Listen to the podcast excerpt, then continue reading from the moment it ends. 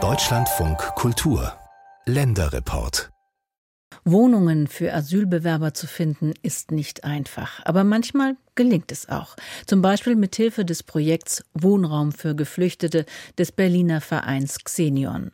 Der setzt sich für politische Verfolgte ein.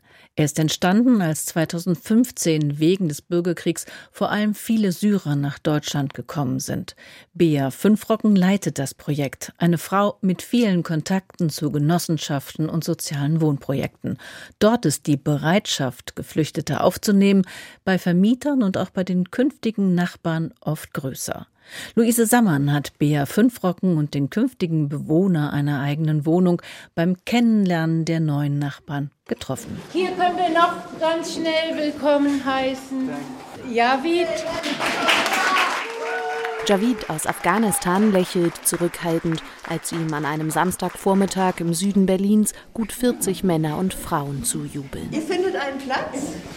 Schüchtern setzt sich der 39-Jährige in den Stuhlkreis, verfolgt konzentriert ihre Vorstellungsrunde.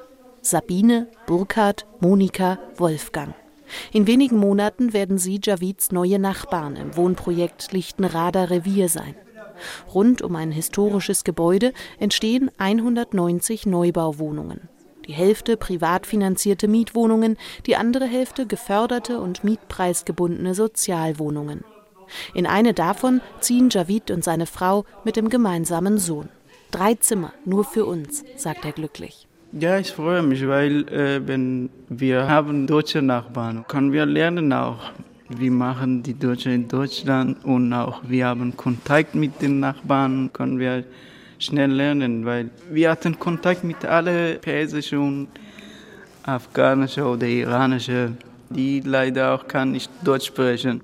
Seit fünf Jahren lebt Javid, der in Afghanistan als Schlosser arbeitete, mit seiner Familie in Deutschland. Fünf Jahre in einem Wohnheim am Rande Berlins, ohne Kontakt zu Deutschen, dafür aber mit zahlreichen Problemen. Da gibt es viele Ausländer, die alle hat neue bekommen in Deutschland und alle hat verschiedene Religionen und verschiedene Kultur und nicht ruhig, ganz laut kann man nicht schlafen gut und duschen, baden, alles zusammen sehr, sehr schlecht. Wie alle anderen Wohnheimbewohner sehnte sich Javid jahrelang nach einer eigenen Wohnung. Nach ein bisschen Ruhe, auch um sich besser auf den Deutschkurs und die Fortbildungen zu konzentrieren, die er macht, um möglichst bald wieder in seinem Beruf arbeiten zu dürfen. Doch einen eigenen Mietvertrag zu bekommen, schien für den Asylsuchenden aus Afghanistan unmöglich. Das ist schwer in Deutschland. Ich habe viel Wohnung gefunden, aber später, äh, zwei Wochen oder eine Woche, sagt ja, leider geht nicht bei euch diese Wohnung. Aber ich weiß nicht warum. Ich habe so viele Papiere ausgefüllt, aber ich habe keine Chance für die Wohnung. Dass es nun schließlich doch geklappt hat, verdankt Javid Bea fünf Rocken vom Berliner Verein Xenion Psychosoziale Hilfen für politisch Verfolgte.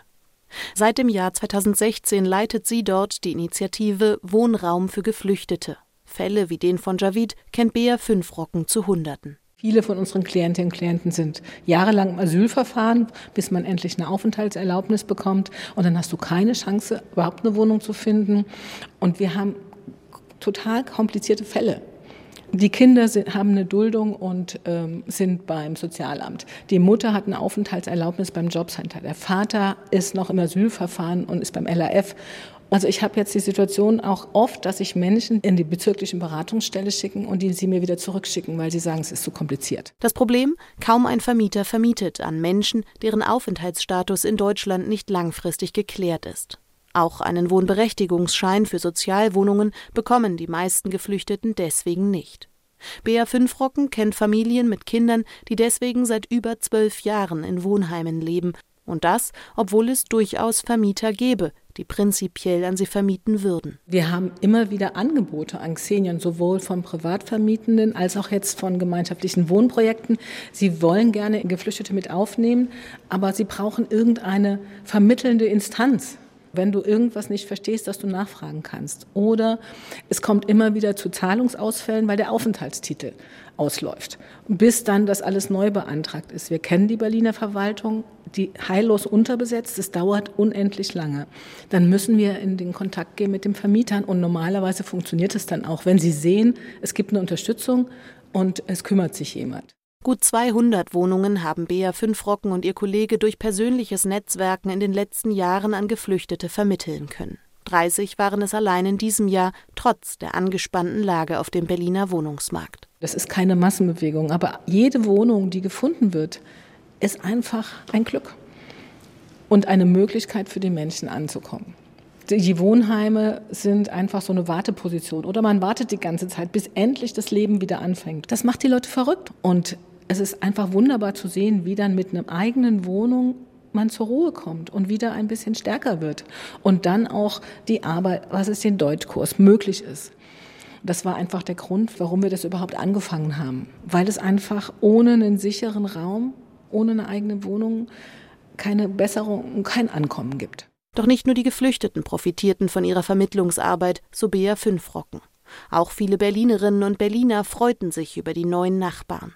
Gerade in gemeinschaftlichen Wohnprojekten sei der Wunsch nach sozialer und kultureller Mischung oft groß. Und deswegen ist es einfach wichtig, so, eine, so ein Wohnungsakquiseprojekt einfach am Leben zu erhalten.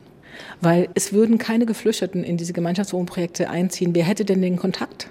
Den gibt es ja überhaupt nicht. Ne? Und da braucht es einfach eine Mittlerrolle. Das bestätigt auch Margit Stein. Die pensionierte Logopädin gründete vor sieben Jahren den Wohntisch, aus dem inzwischen das Projekt Lichtenrader Revier mit seinen 190 Wohnungen hervorgegangen ist. Von Anfang an habe bei ihr und ihren Mitstreiterinnen die Idee im Raum gestanden, Geflüchtete in die zukünftige Nachbarschaft einzubeziehen, so Margit Stein. Doch ohne die Hilfe von Bea Fünfrocken wäre es dazu wohl nicht gekommen.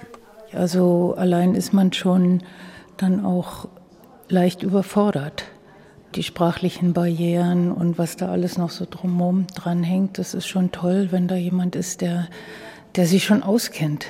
Das ist eine ganz große Hilfe und Unterstützung. Das findet auch Javid, der an diesem Vormittag schüchtern, aber glücklich mit seinen zukünftigen Nachbarinnen im Stuhlkreis sitzt.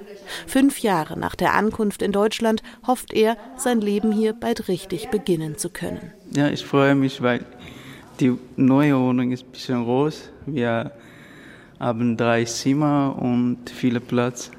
Die Baustelle in der Nähe von uns meine Frau jeden Tag guckt auf dem Fenster, wann fertig die Wohnung. Aber im Sommer ist fertig.